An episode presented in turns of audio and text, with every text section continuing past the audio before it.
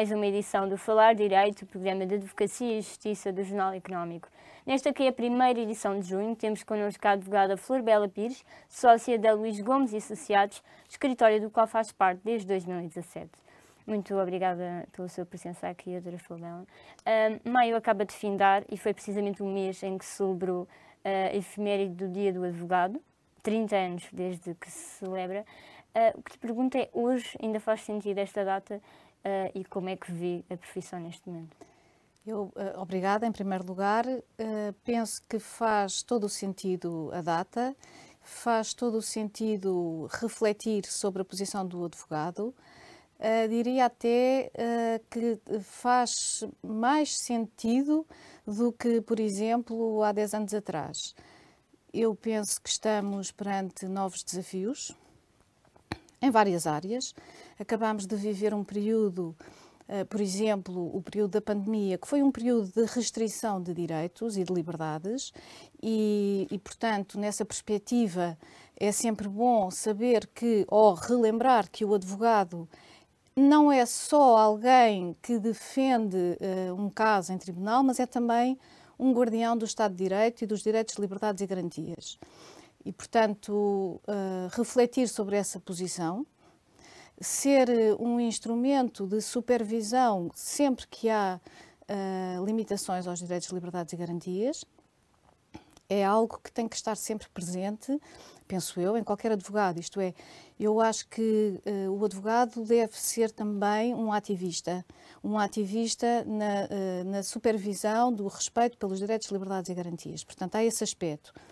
Depois, há também o aspecto já mais ligado, por exemplo, ao exercício concreto da advocacia, no meu caso na área bancária e financeira, que é um, repensar também como é que eh, está a nossa regulação, se faz sentido termos uma regulação uh, tão pesada e tão difícil, um, difícil de aplicar, muitas vezes difícil de compreender.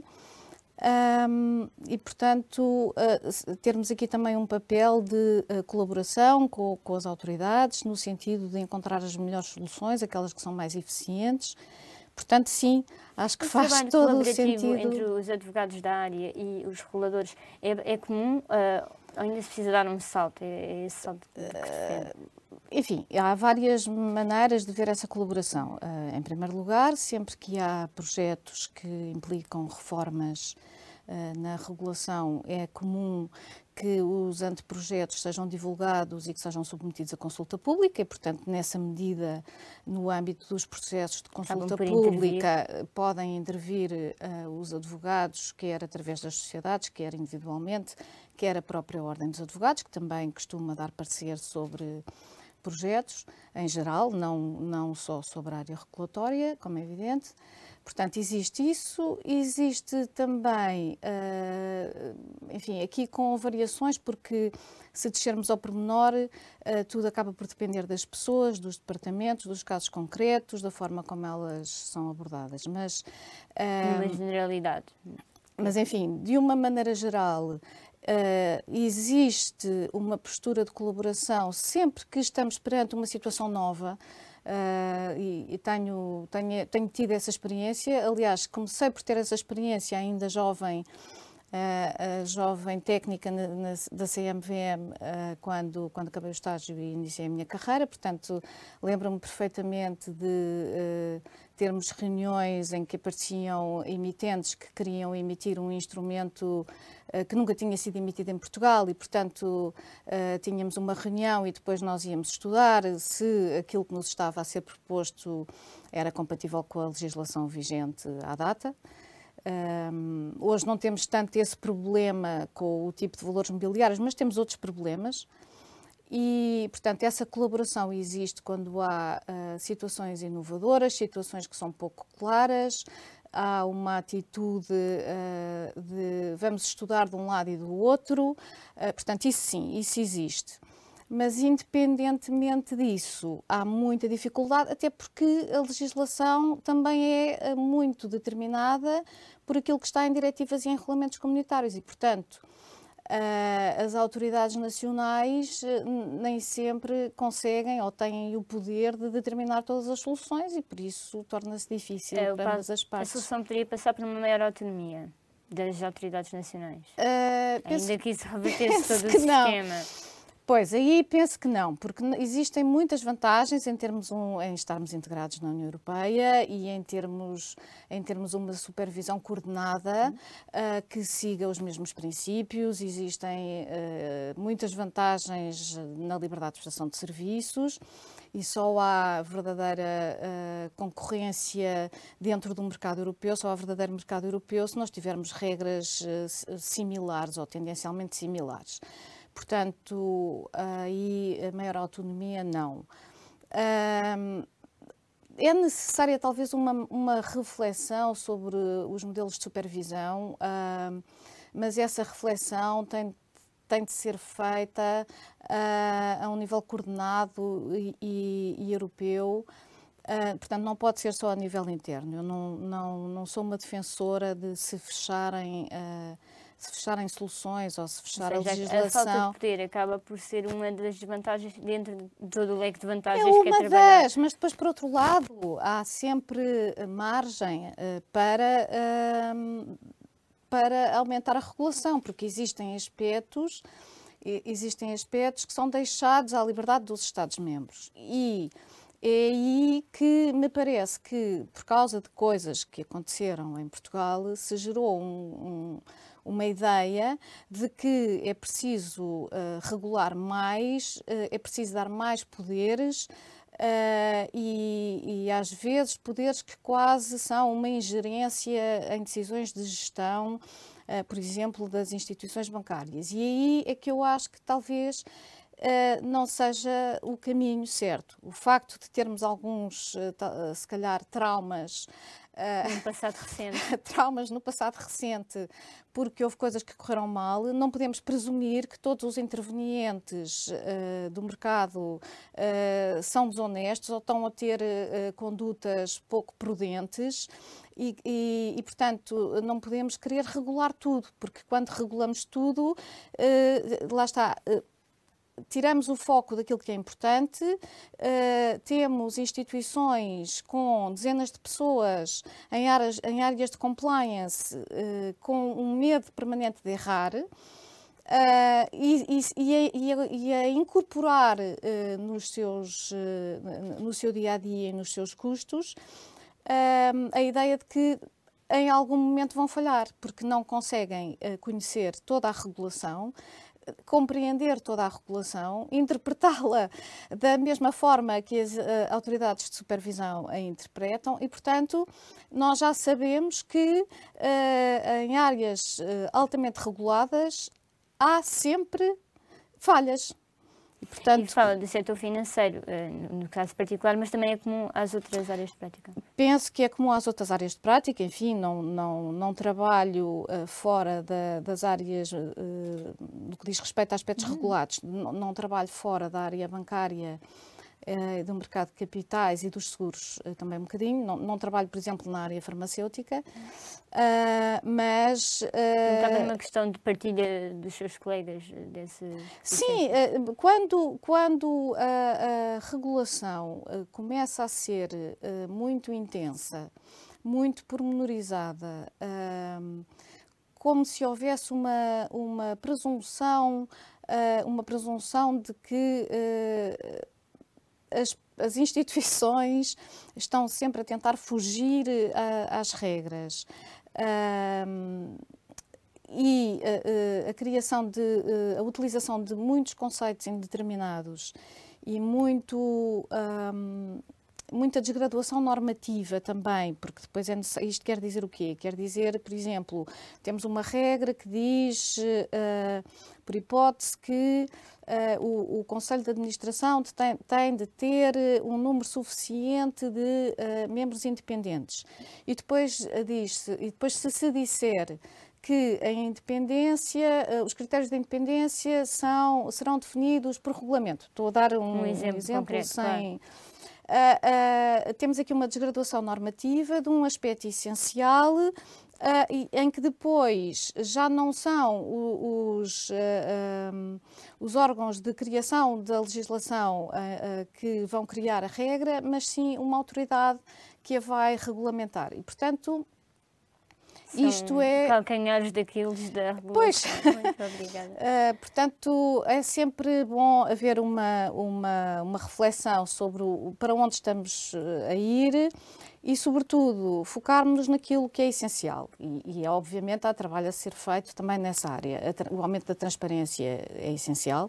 Isso sim. Uh, uh, a regulamentação do mercado do, do branque, da luta contra o branqueamento de capitais, portanto, tudo isso que tem sido feito recentemente também, também é essencial e também é importante. Uh, mas depois não, não, não se pode entrar uh, na, na, concessão de poderes para, uh, para que, que, implicam uma interferência na, na, gestão do dia a dia das instituições ou que impliquem que haja uma grande despesa só uh, na preocupação do compliance, às tantas está, uh, cumprem-se as regras só por medo e para cumprir as regras e não uh, necessidade e não por, e não para proteger os valores que lhes estão subjacentes. Sim, Eu posso sim. dar um exemplo disto. Eu acho que era um bom mote para a nossa segunda parte e é tempo agora exatamente para um curto intervalo.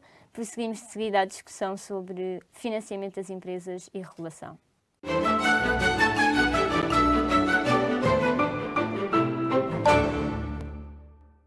Regressamos à emissão com a presença da advogada Flor Bela Pires, sócia da Luís Gomes e Associados. Há pouco ia-nos dar um caso concreto de, dessa discrepância um, de que falava exatamente. Ia dar o exemplo um, dos prospectos de oferta pública. São, uh, é um documento uh, que é muito trabalhado por advogados e também por intermediários financeiros. Não, uh, para quem não saiba, vamos supor, temos uma, temos uma sociedade anónima que pretende fazer um aumento de capital dirigido ao público ou, te, ou uma emissão de obrigações e tem que, eh, uma vez que se vai dirigir ao público, portanto vai querer captar investimento do público, tem de elaborar um prospecto de oferta pública. Há uma secção do prospecto que é a secção dos fatores de risco. Uh, e, e, em que uh, existe o dever de uh, indicar quais são os riscos associados à aceitação daquela oferta, os riscos associados ao mercado de capitais. No fundo, o que é que pode levar esta operação a cair? não é bem a operação a cair, mas o que é que pode fazer com que, com que o dinheiro que é investido não tenha o retorno uhum. esperado. Claro. Pronto. Ora bem, um, às tantas, eh, temos uma secção sobre os riscos que vai crescendo eh, ao longo do tempo, ela é cada vez mais ampla. Cada vez mais há uma preocupação de referir que uh, as projeções não são garantia de resultados futuros, que podem acontecer eventos imprevistos, que uh, o investimento está dependente da não alteração de determinadas condições, da não existência de guerras, etc, etc. Enfim, e às tantas, deixa de uh, aquilo que tem por objetivo ou que, ou que foi pensado para alertar os destinatários de uma oferta de eventuais riscos associados à sua aceitação da oferta, transforma-se num exercício de previsão de tudo o que pode correr mal, mas essencialmente através do qual se desresponsabiliza a entidade emitente, ou seja, as coisas já não são feitas pelos motivos certos, que é o motivo de informar eh, os investidores, alertar que que, que, não, que há coisas que não são garantidas, que os resultados não são garantidos, que o investimento uh, na área do mercado de capitais tem riscos, mas passa a ser um processo de desresponsabilização uh, da entidade emitente. Acha que se elencam riscos a mais? Que acaba por Eu acho que eventualmente talvez pudéssemos ter um documento padrão e escusávamos de ter uh, cada entidade a fazer o seu elenco de riscos por hipótese. E, e, e, então os prospectos seriam documentos mais curtos, porque depois, em termos práticos, o que acontece é que uh, chegamos a ter prospectos de 500 páginas eu não acredito que os investidores leiam a informação que está nos prospectos, por mais que se diga que o investidor deve ler com atenção toda a informação que ali está.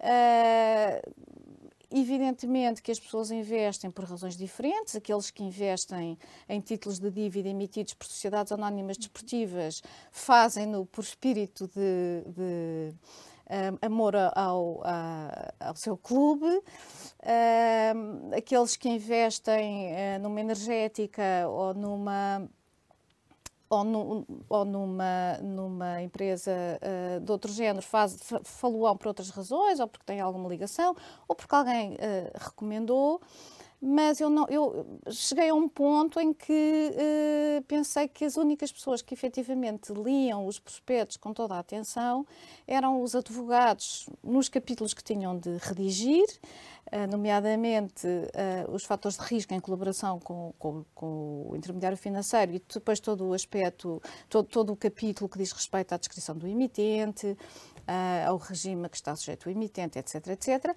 e, uh, portanto, os advogados por um lado e os intermediários financeiros por outro. E só. E, e, enfim, eventualmente a própria empresa, não é? Quanto a aspectos em que é precisa a sua colaboração.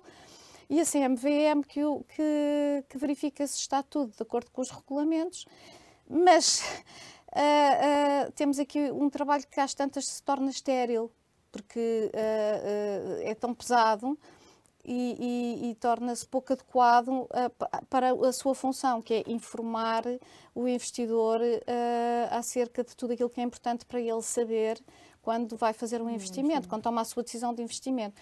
As autoridades de supervisão têm noção deste problema e têm vindo a ser feitas tentativas de diminuir uh, não a informação, mas o, o tamanho dos documentos, porque o tamanho mas também que é. Defende, no fundo, é uma standardização desse documento. Uh, isso já existe, uh, ou seja, já existem capítulos obrigatórios, porque senão era impossível fazer, uh, fazer supervisão. Sim, sim, mas há, há, pouco disse que havia uma Agora, há, pode haver, há, há, determinados aspectos que poderão estar num, num, documento, os riscos podem estar elencados num documento, por exemplo, disponibilizado pela supervisão e depois são, serem só indicados riscos específicos daquele emitente, por exemplo, da sua atividade, próprios da sua atividade, muito específicos, mas tentarmos aqui uh, diminuir o peso. Uniformizar. O, até porque isto implica também uma despesa. Repara, os, os, advogados, de uma maneira geral, trabalham à hora, portanto, quanto mais horas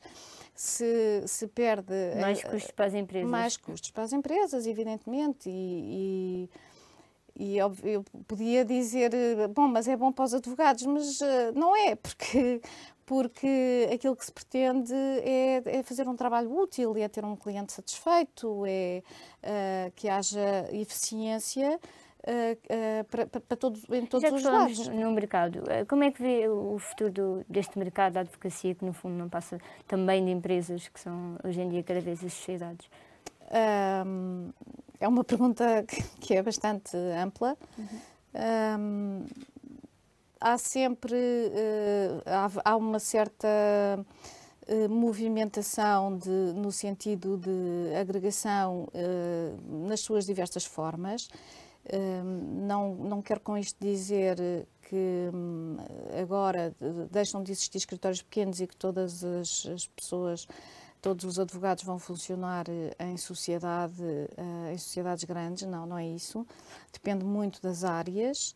Eh, é um, o movimento de associação ou de fusão entre sociedades é um movimento que vai continuar a existir, mas existem outras formas de ganhar as vantagens, de ter as vantagens de uma, de, da colaboração, como por exemplo através de parcerias uh, entre escritórios a nível nacional ou a nível internacional. Incluírem-se em redes. Ou em redes, pronto. As redes, as redes se forem bem feitas e se forem boas, são, são muito importantes.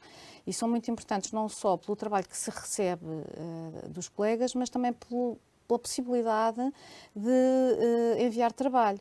Uh, porquê? Porque é importante para os nossos clientes saberem que uh, uh, estão a tratar um assunto connosco mas que se esse assunto tiver uma, uma questão uh, que implica uma análise de direito estrangeiro, nós rapidamente, no, no, mesmo dia, conseguimos encontrar um advogado dessa jurisdição que nos vai responder. Portanto, eu, eu uh, gosto muito, nós pessoalmente do nosso escritório fazemos parte de uma rede que funciona bastante bem, já uh, temos vindo a testar. Apesar de estarmos lá só há um ano, e, é uma e é parceria para manter. É uma parceria para manter e, e é, é, é, boa para nós porque esta possibilidade que nós temos de contactar de repente um, um advogado num estado específico dos Estados Unidos da América ou no Chipre uh, ou na Suíça, uh, como, como, temos, como temos feito, ou no Brasil. Uh, portanto, isto é muito bom para nós. É muito bom porque facilita o, o, o, trabalho que nós fazemos para o cliente, portanto, é um trabalho numa perspectiva global. E de... acaba por dar escala, não é? Sim, dá escala sem ter as desvantagens de estar numa organização muito grande. Eu já estive nas duas e existem vantagens e desvantagens como em tudo. E retomaremos então na terceira parte deste tema. Temas que poderá acompanhar já de seguida, depois de uma pausa de breves segundos, continue desse lado.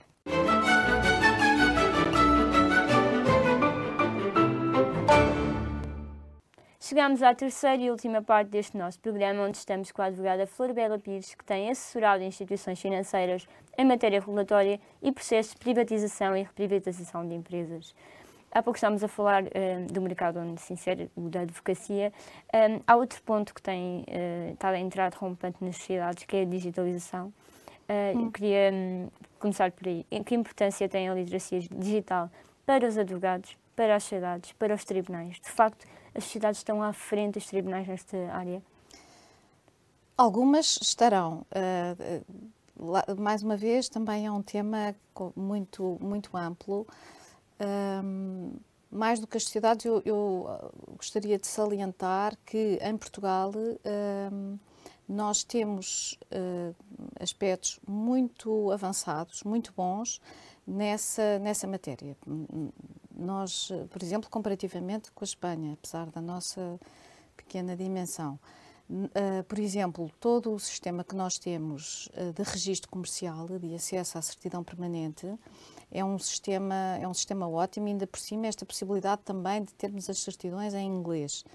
Portanto, é, é, um, é um sistema muito bom. Portanto, nós, nós, fundamentalmente, os atos de registro são solicitados online, podem também não ser, mas são solicitados online, podem ser distribuídos para qualquer conservatória dentro do país que efetuará o registro. Portanto, isto é um sistema muito vantajoso. O próprio, próprio sistema que temos, os sítios, que eu não conheço muito bem, porque eu não trabalho em contencioso e, uhum. portanto, não sou do tempo em que se entregavam papéis de, de, com 25 linhas até às 5 da tarde, quando fiz o estágio. Uh, portanto, esse não conheço muito bem, mas também é uh, bastante, um sistema bastante avançado e confortável. Um, portanto, esta, esta informatização dos processos e dos procedimentos uh, é algo que deve ser visto como bom e, no nosso caso, temos coisas muito peculiares e bastante boas. Agora, também tem desvantagens e as desvantagens é muitas vezes ficarmos reféns do sistema. Uh, em que sentido? No sentido de que, portanto, nós já estamos tão habituados a que as coisas uh, uh, funcionem, coisas que damos por garantidas, que às vezes uh, não percebemos o quanto estamos dependentes eh, de umas pessoas que às vezes achamos que são obscuras, que são os informáticos. Portanto, eles criam os sistemas e se por acaso não entendem muito bem qual é a necessidade uh, que está uh, a ser tratada através desse sistema, o sistema pode ser um instrumento de lesão, de, de, de, um instrumento até de ilegalidade e de lesão de direitos. Portanto, quantas vezes nós não queremos requerer alguma coisa, submeter alguma coisa e nos dizem o sistema não permite. Está na lei, mas o sistema não permite. um, ou o sistema não reconhece este pedido. E aqui. Eh, Quando tentam fazê-lo de uma forma automatizada, digamos assim, depois há um Por bloqueio. exemplo, portanto, sempre que, eh, sempre que uh, transformamos um procedimento num, um, ou integramos um procedimento num sistema informatizado, podemos ter este risco. Por exemplo, isto acontece também naquele projeto eh, de código da atividade bancária em que se pretende uh, informatizar um conjunto de procedimentos junto do Banco de Portugal. Alguns até já estão. Temos de ter algum cuidado, portanto, isto obviamente tem que ser sempre visto e testado e tem de haver uma abertura para o melhorar e tem, sobretudo, de haver um plano B, que é, se o, quando o sistema não permite, haver uma forma de se, se requerer, de se submeter, de se entregar, para não, uh, para que o sistema que é bom, que é uma boa ideia, não se transforme em algo que limita direitos e das entidades. Não seria digital, portanto. Ou não, não digital ou não digital, ou enviar por e-mail, ou entregar pessoalmente. Quer dizer, tem que, tem, não, não podemos ser, ser reféns do, do, do sistema, não é? Uh, eu posso dar um exemplo, não tem diretamente a ver com a advocacia, mas uh, se tiver um problema uh, na, sua, na, na, na, sua box, na, em casa, na televisão, vai demorar um bocado, vai contactar a, a operadora e, e, o prestador de serviços e vai demorar um bocado até falar com uma pessoa. E às tantas não conseguimos falar com pessoas. e, e é isto que nós não podemos perder. Quer dizer, tem de haver sempre uma maneira de falar com uma pessoa. Porque quando perdemos este contacto entre as pessoas, perdemos muito da capacidade de nos ajudarmos uns aos outros. E há pouco falou do, do novo Código de Atividade Bancária. Sim. Acha que de facto é um documento que, como tinha sido adiado para esta legislatura, vai chegar a bom porto ainda antes do verão? Ou? Bom, eu não tenho informação privilegiada sobre isso, portanto não sei qual é o estado. Está feito o disclaimer. Sobre, não, não tenho, portanto só poderei ter convicções. Uhum. Uh, ah, um, a primeira coisa que me ocorre dizer sobre esse documento, uh, que, é, que é uma espécie de uma fatalidade que eu tenho quando abro qualquer documento, é que paro logo no título. Uh, não é nem um código, nem é da atividade bancária. Uh, é um documento com quase 700 artigos, que, que, é um documento essencialmente sobre aspectos institucionais e de supervisão, uh, que, que, que, tem uh, eventualmente a vantagem de diminuir alguma dispersão legislativa, mas que não, não irá, penso eu, resolver o problema das alterações constantes, muitas vezes até uh, no mesmo mês uh, ou na mesma semana uh, as alterações constantes ao, ao, regime.